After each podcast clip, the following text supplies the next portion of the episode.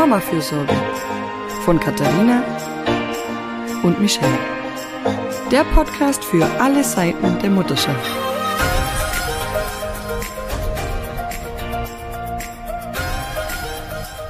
Hallo und willkommen zu einer neuen Folge des Mama-Fürsorge-Podcasts. Wir schauen heute wieder in ein anderes Land. Zu Gast ist Eva, die lebt in Argentinien, hat eine dreijährige Tochter und einen argentinischen Partner. Sie arbeitet dort Vollzeit und drei Tage die Woche von zu Hause aus und wir sind ganz neugierig, wie sich Mutterschaft in Argentinien so gestaltet. Hallo Eva. Hallo, schön, dass ich bei euch sein darf. Danke für die Einladung. Hallo Eva, vielen Dank, dass du unserer Einladung nachgekommen bist. Äh, wir sind wahnsinnig neugierig auf andere Länder und, und auch ein bisschen die Unterschiede.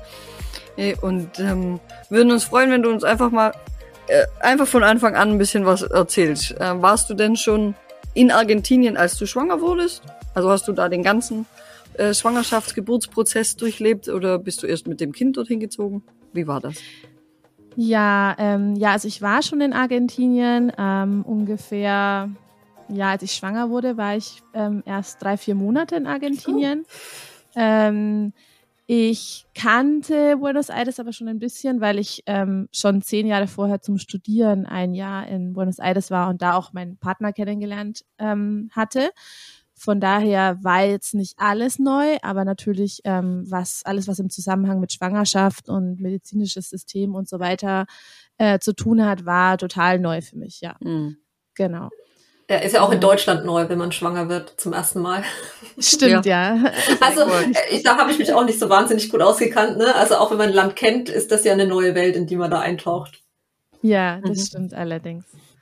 Genau, und es war auch so ähm, eigentlich ein bisschen die größte Herausforderung, ähm, ähm, da einzusteigen in, in dieses Thema, äh, weil es doch dann auch sehr unterschiedlich ist. Also ich hatte natürlich immer auch Austausch mit deutschen Mamis, aber ähm, vor allen Dingen auch mit meiner Schwester, die ungefähr zeitgleich äh, schwanger war. Ähm, aber das war dann doch hier ganz anders. Ähm, kann ja mal ein bisschen, bisschen die Unterschiede erzählen. Ähm, aber der, der prinzipielle Unterschied liegt darin, dass ähm, der begleitende Gynäkologe eigentlich auch äh, der Arzt ist, der nachher das Kind äh, zur Welt bringt. Das ah. heißt, ähm, ja, mit dem ersten mhm. Arztbesuch oder den ersten Arztbesuchen ähm, gehen schon viele Entscheidungen dann für die Geburt einher, weil ähm, der, ja, der Arzt halt äh, die Geburt meistens auf eine bestimmte Art und Weise macht und auch nur in einem speziellen Krankenhaus arbeitet. Ähm, und das heißt, ich musste da schon dann sehr früh entscheiden, bleibe ich bei dem Arzt, bleibe ich nicht bei dem Arzt. Ähm, und, und auch dann ja eigentlich früh schon gucken, in welchem Krankenhaus arbeitet der denn oder was bietet der dann so an Geburtsmöglichkeiten an, weil das halt alles zusammenhängt. Genau. Hm, okay. Oh, das ist spannend. Und in Buenos Aires gibt es wahrscheinlich dann viele Möglichkeiten. oder in so einer großen Stadt. Ja, sollte man meinen, aber die sind doch sehr traditionell. Also ich habe dann damals äh, angefangen, natürlich mich ein bisschen einzulesen, Podcasts zu hören über verschiedene ähm, ja, Arten von Geburten und war dann da recht interessiert. Und naja, der hat dann mir da relativ schnell den Sack zugemacht und hat gesagt, also ich mache nur die traditionelle Geburt im Liegen, äh, also so unter Wasser oder so wäre keine Option. Und ähm, ja, ich mache das so und so. Und wenn mir das quasi nicht passen würde, dann müsste ich mir direkt einen anderen Gynäkologen suchen. Ähm, das war dann erstmal so ein bisschen, habe ich gedacht, okay, na gut, muss ich jetzt nochmal drüber nachdenken.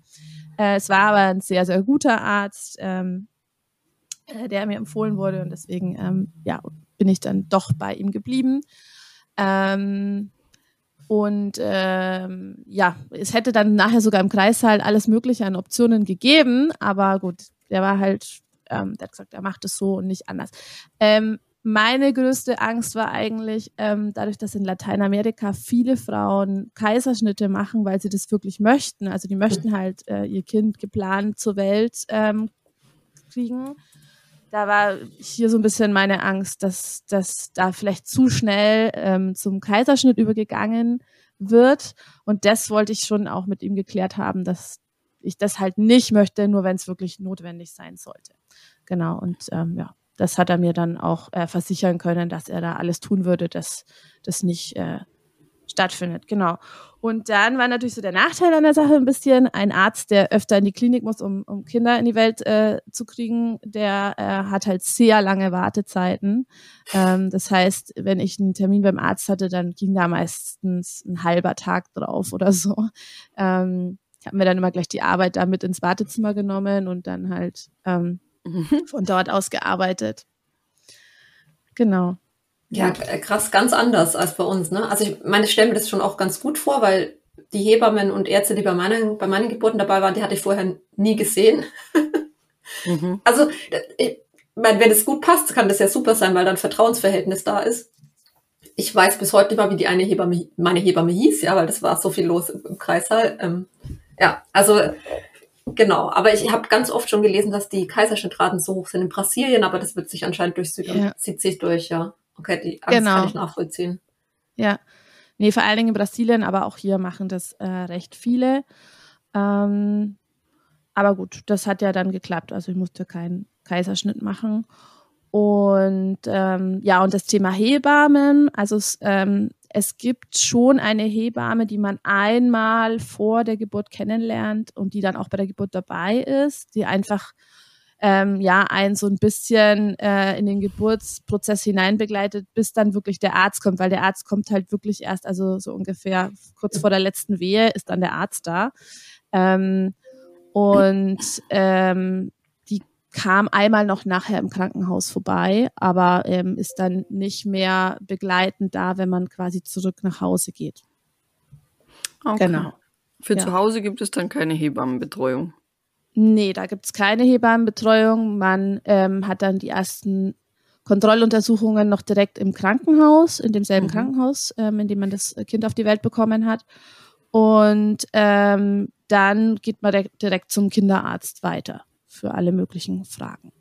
Es gab aber, was ich sagen muss, ganz gute Vorbereitungskurse. Also ich war zum Beispiel in einem extra Stillkurs vorher noch. Ähm, mhm da, da gibt es wirklich ähm, ja ganz großes Angebot an verschiedenen Themen und das fand ich wirklich sehr gut, äh, auch den Kurs, weil schon auch ich das Gefühl hatte, dass viel Wert auf Stillen gelegt wird und dass das auch funktioniert. Also da kam auch im Krankenhaus dann öfter mal noch eine Schwester vorbei, ähm, die da auch geholfen hat.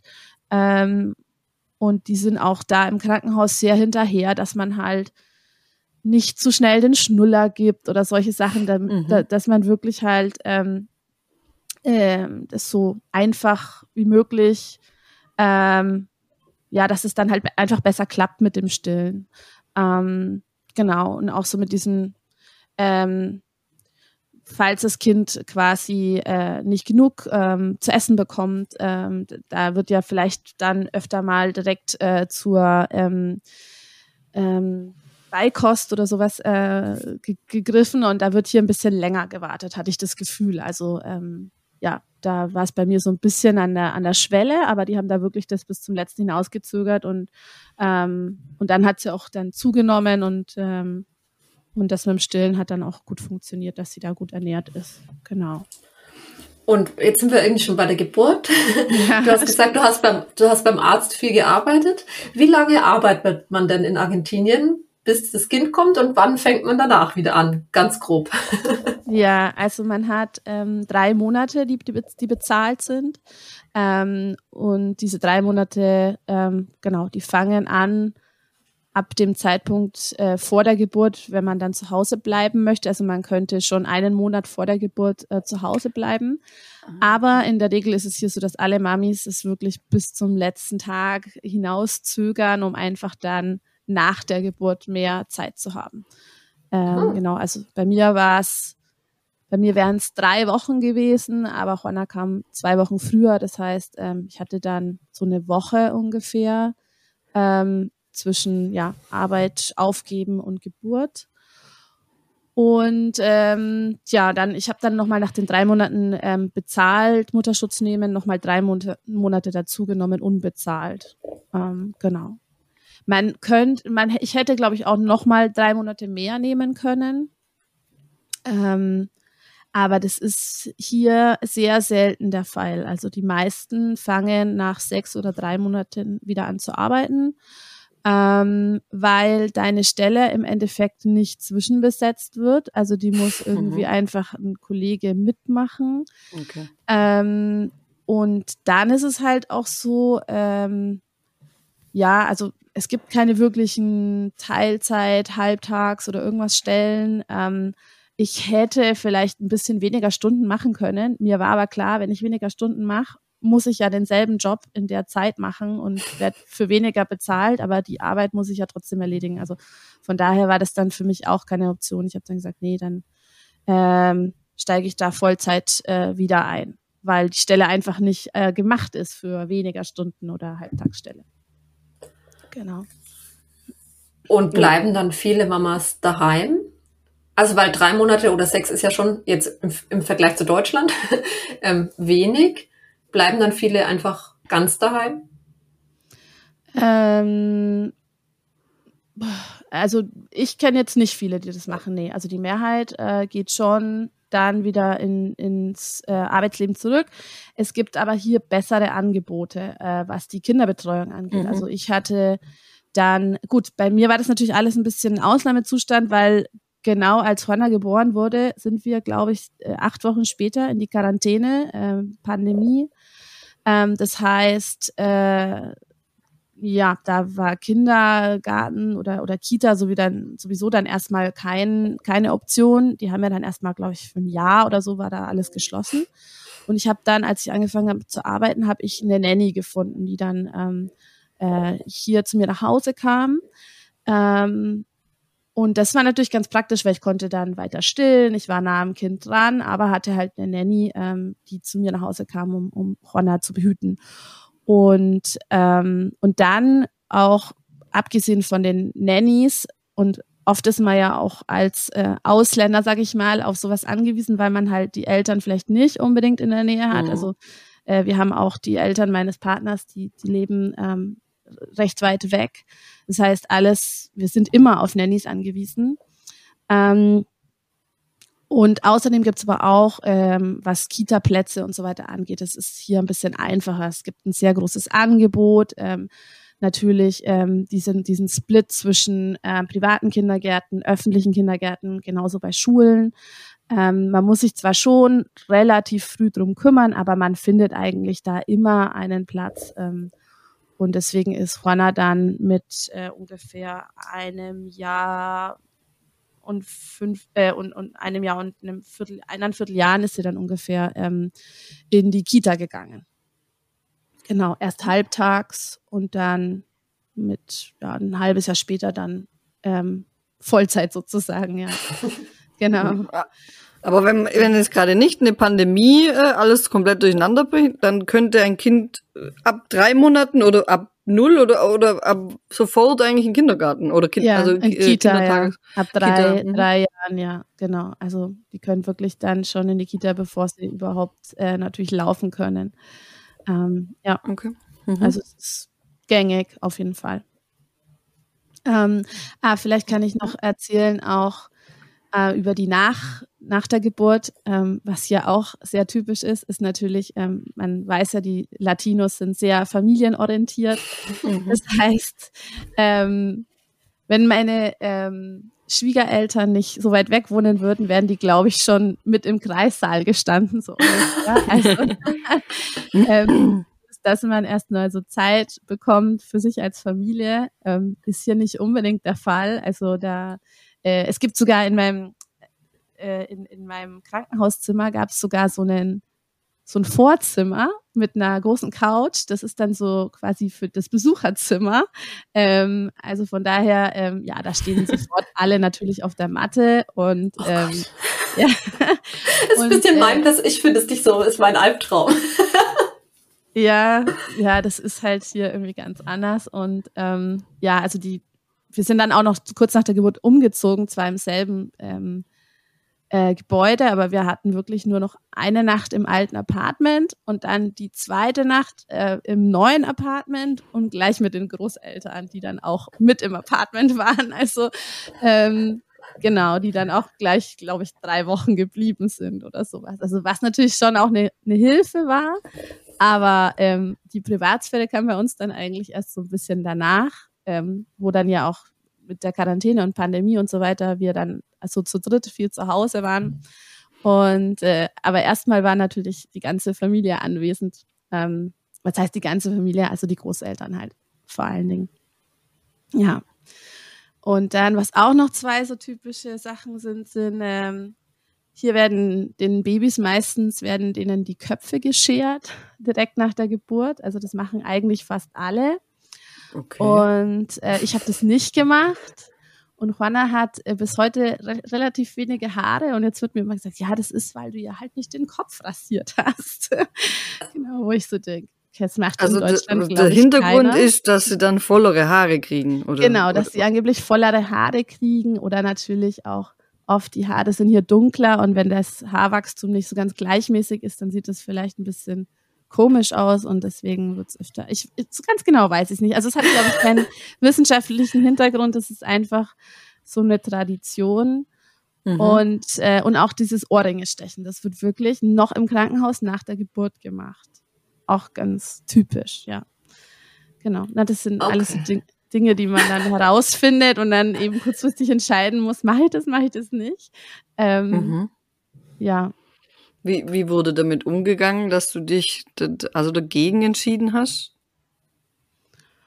Nein, das ist, das ist, glaube das ist okay, das wird schon akzeptiert, aber es, okay. äh, aber jedes Mal, wenn wenn es irgendwie auf die Haare von Juana zu sprechen kommt, fragen mich ähm, die Leute, ja, hast du dir den Kopf rasiert? Nee, habe ich nicht. Ja, das, das, ist ja ganz klar, dass die Haare nicht waren.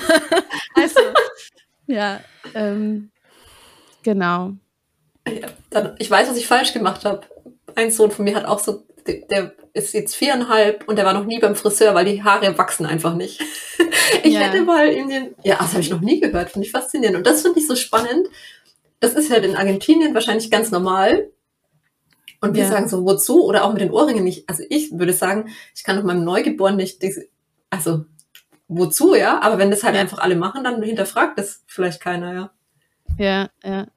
Also das habe ich dann doch gemacht mit den Ohrringen weil die Oma dann auch schon direkt mit Ohrringen ankam. Und äh, weil mir halt gesagt wurde, naja, wenn die so klein sind, dann ist das, äh, dann geht das durch wie Butter sozusagen, dann merken die das gar nicht. Und es war auch wirklich so, dass Ronna da nicht mal ähm, groß äh, gezuckt hat. Also das ging doch recht einfach. Also das habe ich gemacht, aber das mit dem, mit dem Kopfscheren, das, nee, das wollte ich nicht. Genau. Ja, ja ach, und und dann war noch auch ein Unterschied, ähm, was so das, ähm, oder ein bisschen so auf das medizinische System auch zurückzukommen. Also das ist in, im Großen und Ganzen wirklich sehr gut. Ähm, ich habe aber halt auch eine gute Krankenversicherung. Ähm, aber mir wurde da sehr, sehr viel angeboten. Also man kriegt da auch einiges dann in der Apotheke regelmäßig umsonst, äh, Cremes oder ähm, zusätzliche Vitamine und so weiter. Das ist da ja alles mit äh, mit inbegriffen. Ähm, Krankenhaus war auch wirklich wahnsinnig gut, muss ich sagen. Also ich habe mich da sehr gut aufgehoben gefühlt von der Ausstattung, von ähm, der Professionalität der Schwestern, der Ärzte. Also fand ich auch super. Ähm, das Einzige, was ich dann in Deutschland gemacht habe, ähm, war der DNA-Test. Also Juana hatte da so ein, äh, da wurde im Blut ein erhöhtes äh, Risiko auf Down-Syndrom festgestellt und der DNA-Test wäre hier in Argentinien sehr, sehr teuer gewesen, ähm, weil der, den machen nur wenige, der ist jetzt nicht inklusive und den habe ich dann damals in Deutschland gemacht. Ähm, da konnte ich den dann ja für ein Zehntel fast des Preises ähm, in Deutschland machen. Genau. Okay, spannend, ja. Ähm, Aber also gut, dass du nochmal aufs Medizinische kommst, weil ich wollte nämlich eigentlich auch noch fragen, was ist denn so äh, der Vor- und Nachsorgeplan rund um Schwangerschaft und, äh, und Geburt? Also gibt es verpflichtende Untersuchungen in der Schwangerschaft? Weil es sind in, jetzt weiß ich es nur für Österreich, aber da sind es, glaube ich, fünf verpflichtende Untersuchungen in der Schwangerschaft. Oh, bei uns sind es, glaube ich, die drei großen Ultraschalle. Und ich glaube, mehr muss man nicht machen. Und die kann man bei uns ja auch von der Hebamme machen lassen. Theoretisch. Ah, okay. Ich weiß gar nicht, Punkt, das müsste ich jetzt nochmal nachgucken, ja. Aber es, man, irgendjemand muss drauf gucken, dreimal auf jeden Fall aufs Kind. Ja, also ja, die drei ja. großen hatte ich auf jeden Fall beim Arzt, aber ich war wesentlich häufiger äh, immer wieder zu Kontrollen. Ja, das ist, das ist alles drin. Ähm, ist eher dann danach, vielleicht hat man ein bisschen weniger Betreuung. Ähm, aber gut, die wichtigsten äh, Untersuchungen, die werden dann, da kann man dann nochmal ins Krankenhaus gehen, die werden im Krankenhaus mhm. vorgenommen. Ähm, und ähm, ja, und dann ist man halt weiter begleitend beim Kinderarzt. Äh, es okay. gibt noch einen Vorteil hier, was Ärzte angeht. Also man kann hier, hier sehr viel über, gut, war natürlich auch ein bisschen pandemiebedingt, dass es dann alles ähm, bisschen digitalisiert wurde, aber äh, man kann hier äh, sehr einfach mit dem Arzt über WhatsApp kommunizieren. Also die Ärzte sind eigentlich 24-7 äh, da für Fragen, stehen die da zur Verfügung, wobei ich das jetzt eigentlich wenig genutzt habe, weil mir das äh, ja, also da, da müsste schon was ganz, ganz Schlimmes passieren, glaube ich, dass ich den Arzt irgendwie nachts dann über, über WhatsApp anschreiben äh, würde. Aber äh, in der Regel ist es sehr normal hier, dass man einfach mal kurz eine WhatsApp an den Kinderarzt schickt bei, bei Fragen oder äh, ja, immer irgendwelche. Ähm, Kommen die dann noch zu ihrem Job? Ich, ich stelle mir unseren Kinderarzt gerade vor, der einfach nur noch WhatsApp beantworten muss. Aber ja, vielleicht nutzen die Leute das dann halt nicht so intensiv, weil sie wissen, sie haben theoretisch, wenn es mal wirklich hart auf hart ah, kommt, die Möglichkeit. Ah ja, ich glaube, die nutzen das schon echt intensiv, ja. Und man geht ja auch oft bei ähm, äh, sagen wir mal, ja, Notfällen, was jetzt bei einem Kind vielleicht auch schon hohes Fieber oder Fieber grundsätzlich sein kann, geht man auch oft ähm, dann, wenn, wenn man nicht schnell einen Termin kriegt beim Kinderarzt oder je nach Uhrzeit, äh, einfach in die Notaufnahme von einem Krankenhaus. Also es ist auch sehr, sehr gängig hier. Aber gut, es ist eine große Stadt, es gibt eine Vielzahl an Krankenhäusern und wenn man eben eine gute Versicherung hat, dann bekommt man da auch einen super Service und, und kommt auch schnell dran. Genau, das ist auch so ein Unterschied zu Deutschland, würde ich mal behaupten. Ja. Und wenn wir jetzt mal so weggehen von, also jetzt ist das Kind da und man hat mhm. das Wochenbett mit viel Familienbesuch ähm, rumgebracht.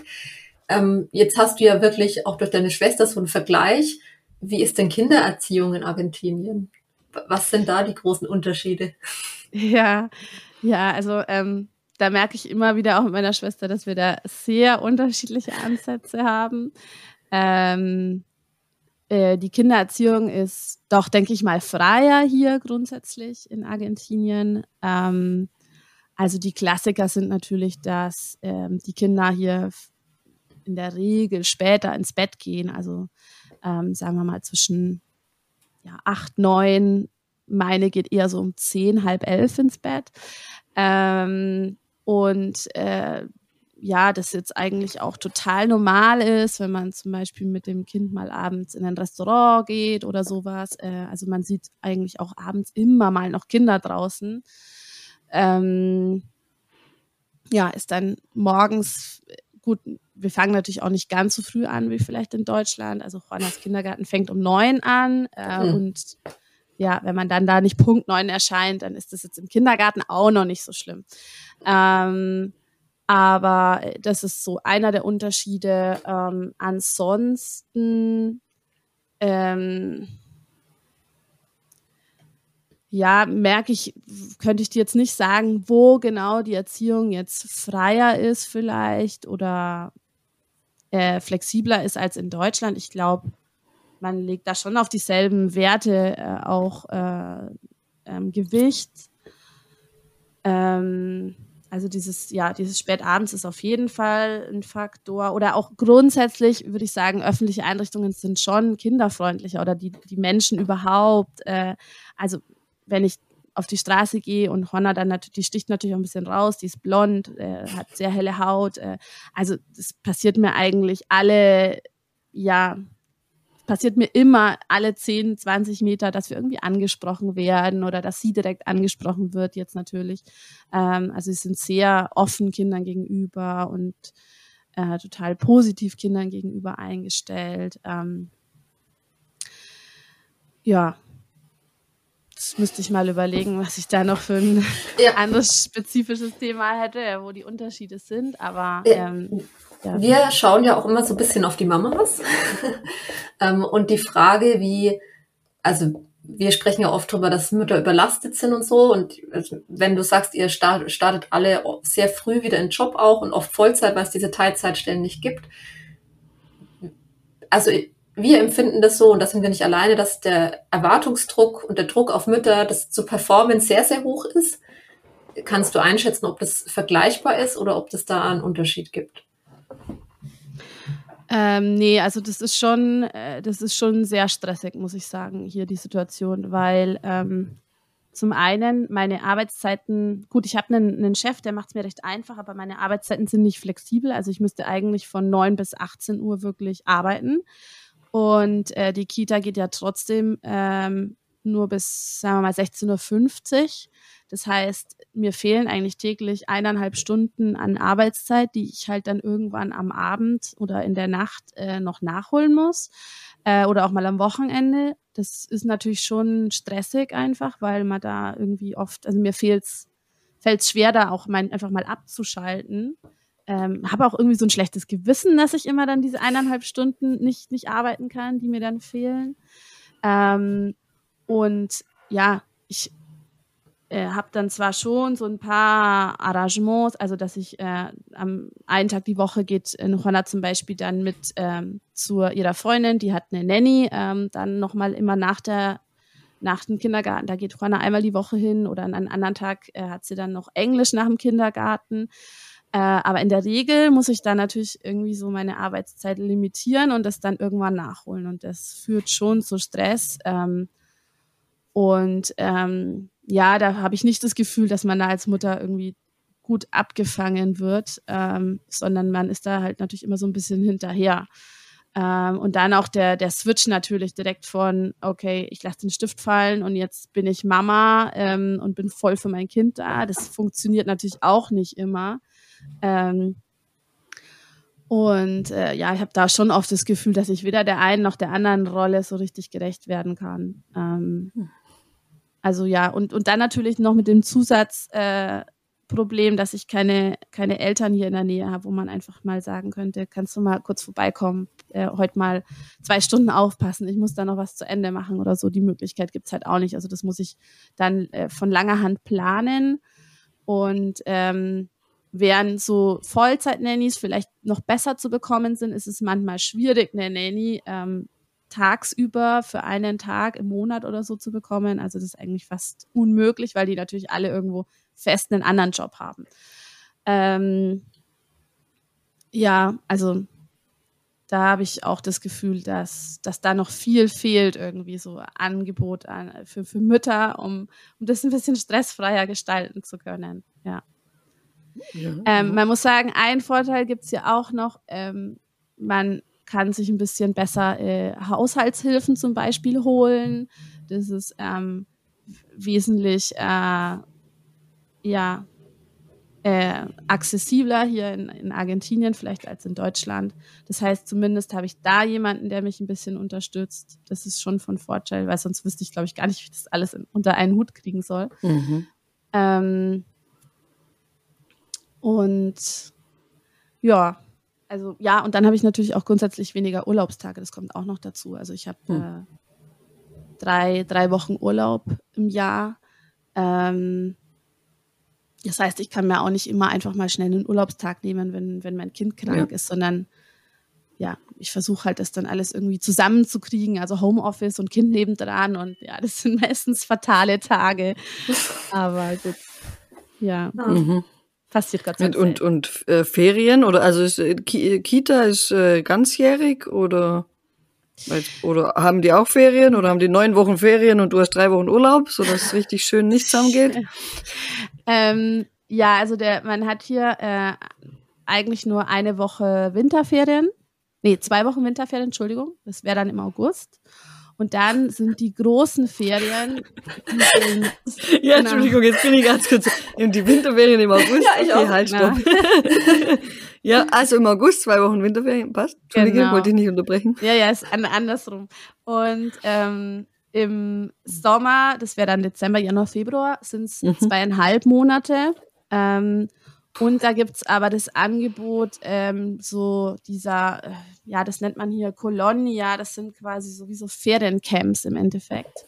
Ähm, mhm. Und das wird in unserem Fall direkt vom Kindergarten aus angeboten. Das heißt, ähm, von diesen zweieinhalb Wochen sind es dann, ja, ich glaube, zwei Wochen im September und zwei im Februar, in, dem, in denen es gar kein Angebot gibt. Ähm, mhm. Aber den Rest der Zeit kann sie in diese Kolonia äh, im Kindergarten und ähm, da ist es halt so, dass sie dann da weniger pädagogisches Programm machen und mehr spielerisch. Also mhm. die bauen dann da ein Planschbecken auf oder ja, äh, lassen die Kids äh, ein bisschen freier spielen und ähm, ja, müssen zum Beispiel keine, keine Uniform tragen, ne, dürfen anziehen, was sie möchten. Ähm, und äh, ja, es wird dann schon so Ideen gegeben, was sie spielen könnten, aber letztendlich ist es weniger, ähm, weniger geordnet, sage ich mal, wieder weniger geplant, was sie da so machen. Ja. Das wäre dann. Aber da habe ich jetzt auch noch Spannendes rausgehört. So die Kinder tragen Uniform im Kindergarten. Ja, genau. Also, so also von Anfang ja. an quasi. Von Anfang an, genau. Es ist, äh, es ist jetzt äh, es im Endeffekt eine, eine Jogginghose oder eine, eine, Leggings und ein weißes T-Shirt, alles mit dem Branding von dem Kindergarten. Ähm, und es gibt es schon von Anfang an, ja. Hat äh, seine Vor- und seine Nachteile. Also natürlich, ähm, hm, Kids mhm. sehen alle gleich aus. Nachteil ist immer irgendwie, man muss dann schnell mit dem Waschen hinterher sein, damit man da immer was parat hat. Ähm, genau, aber die haben schon von klein auf, haben die, haben die so eine Uniform, genau. Ja. Ach, super. Keine Kleidungsdiskussionen in Argentinien. Nee, naja, doch, Morgens. dann halt am Abend ja. oder am Wochenende, aber ja, unter der Woche ähm, ist, das, ist das so geregelt. Und dann gibt es auch noch einen, einen anderen Unterschied, ähm, ist, dass äh, Juana, also jetzt, die war jetzt oder geht noch gerade noch in die Kita und dann mit drei oder vier Jahren gehen die Kinder ähm, quasi auf den vor auf den Kindergarten der angehängten Schule. Das heißt, äh, ich habe jetzt für nächstes Jahr musste ich schon eine Schule auswählen. Ähm, und es sind unter anderem Schulen, auf die, auf die sie dann bis zum Schluss gehen, also bis zum Studium, je nachdem, was die okay. Schule anbietet. Ich fand es sehr schwer, äh, jetzt schon zu entscheiden, auf welche Schule ja. sie langfristig gehen soll. Und ja, ist eigentlich, weiß nicht, unmöglich. Ähm, ja. Und deswegen, ich habe gedacht, naja, ich, ich suche jetzt mal eine raus, die für jetzt passt und dann schauen wir einfach in der Zukunft weiter. Ich habe mir da nicht gar so einen Stress gemacht. Äh, mhm. während mhm. da aber wirklich, also das waren ganz viele Diskussionen unter, dem, unter den Mamis, welche Schule ist denn die beste und äh, die angesehenste und äh, was weiß ich. Also es gibt sogar Familien, die das Stadtviertel wechseln, damit sie ihr Kind auf eine andere Schule äh, schicken können und so weiter. Ähm, ja, ist ein großes Thema, weil man halt dann auch nicht ganz sicher weiß, ob man dann nachher in die Wunschschule noch reinkommt, wenn das Kind nicht von Anfang an in die, in die Schule geht, in, in die man, in der man es langfristig sieht. Ähm, hm. Genau, das ist auch noch so ein, so ein Unterschied. Das sind jetzt äh, mehrfach sehr frühe Entscheidungen gewesen, die eigentlich sehr wichtig sind, die du schon da und den Gynäkologen gleich von Anfang an, der dann das Kind auf die Welt bringt und den Geburtsmodus quasi schon festgelegt. Und jetzt wieder so eine sehr weitreichende Entscheidung zu einem sehr frühen Zeitpunkt ist schon, ist schon festgelegt, was sie mal beruflich macht. ja, das könnte man fast meinen, ja. ähm, Nee, deswegen, ich finde es äh, ganz schwer, das so früh ja. zu entscheiden. Aber gut, ich glaube, dass dann, wenn man wechseln möchte, das vielleicht doch ein bisschen flexibler ist und äh, dass immer noch irgendwie Möglichkeiten gibt. Also ähm, ist jetzt auch nicht so, dass man die Entscheidung äh, auf jeden Fall bis zum Schluss durchziehen muss. Okay. Ja. Genau. ja. Ja, jetzt gab es doch ganz schön viele Unterschiede, gell? Also ja. die so nebenbei noch eingeflossen sind. Ach ja. für, die, für die aufmerksamen ZuhörerInnen.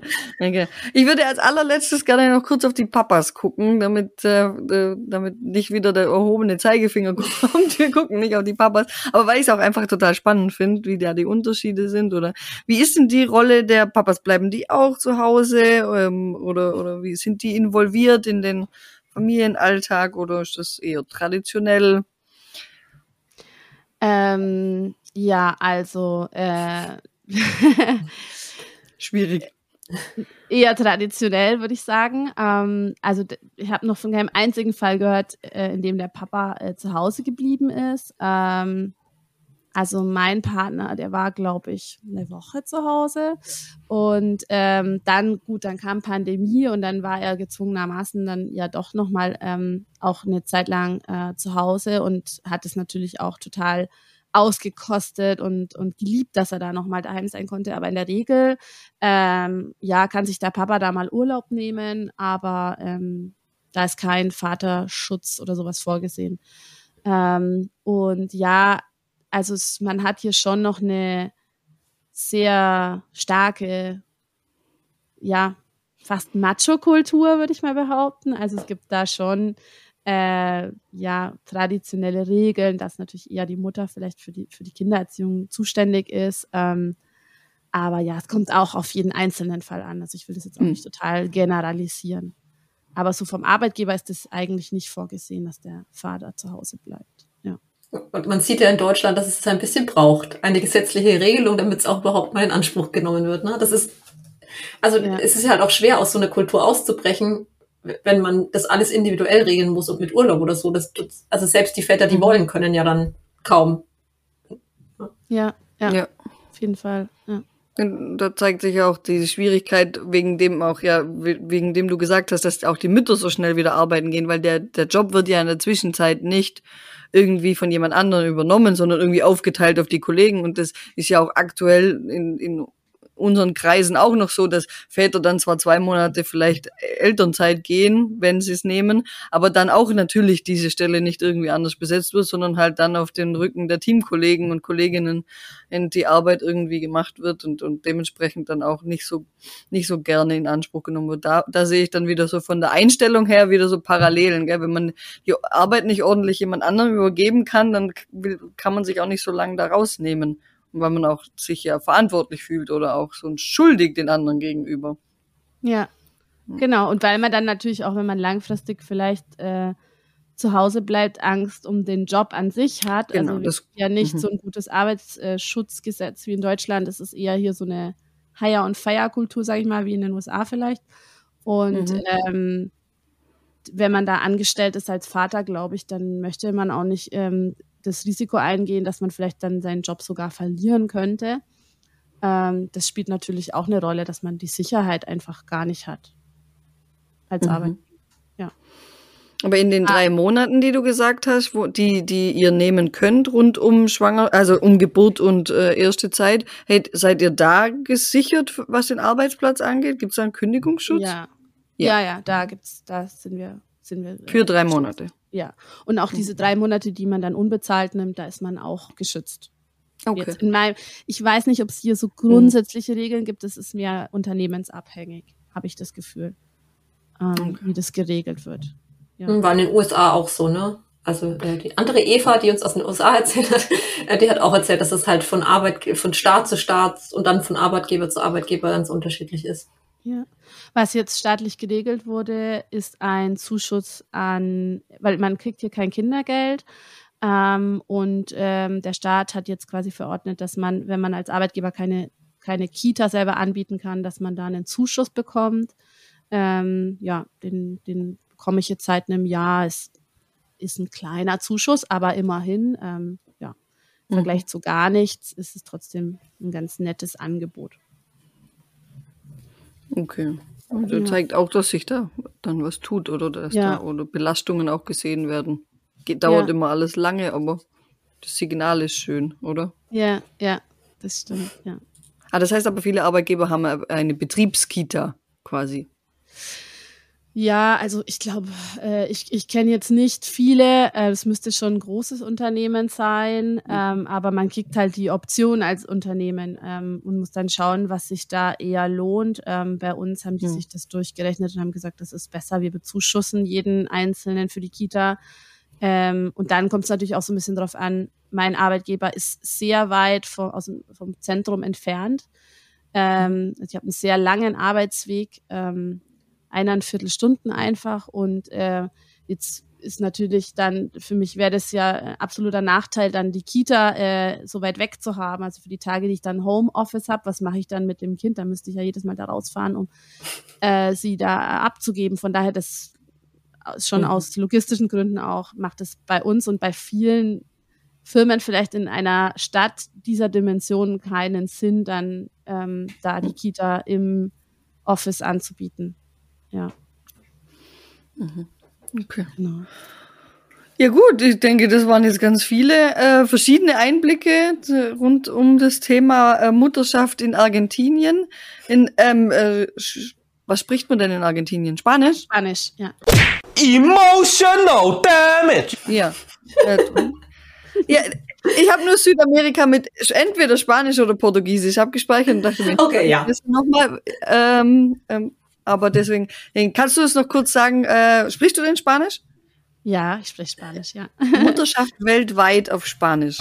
Maternidad global. Das klingt doch gut. Auf jeden Fall ganz, äh, ganz herzlichen Dank, Eva, dass du uns äh, solche ausführlichen Einblicke in äh, das Leben als Mama in Argentinien gegeben hast, hast ähm, und dass du dir die Zeit genommen hast, uns heute da davon zu erzählen. Ich fand es auf jeden Fall wieder total spannend. Ich stelle mir jetzt gerade kleine Babys in Uniformstrampeln vor.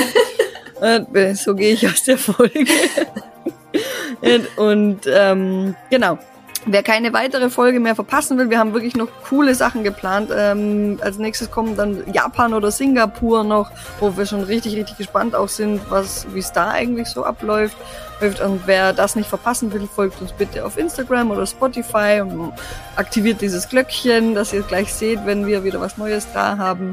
Und wir freuen uns auch über euer Feedback. Und wer uns zuhört, die deutsche Sprache spricht und vielleicht aber Erfahrungen als Mama noch in einem anderen Land hat, äh, darf sich bitte gerne auf unsere info at mamafürsorge.com E-Mail-Adresse melden, weil wir da gerne diese Reihe auch noch weiter führen möchten und freuen uns auf jede äh, Zuschrift von euch. Und mit diesen Worten möchte ich mich verabschieden hin und äh, nochmal bei der Eva bedanken und wünsche euch allen noch einen schönen, einen schönen Tag. Auf Wiederhören. Tschüss. Tschüss. Ciao.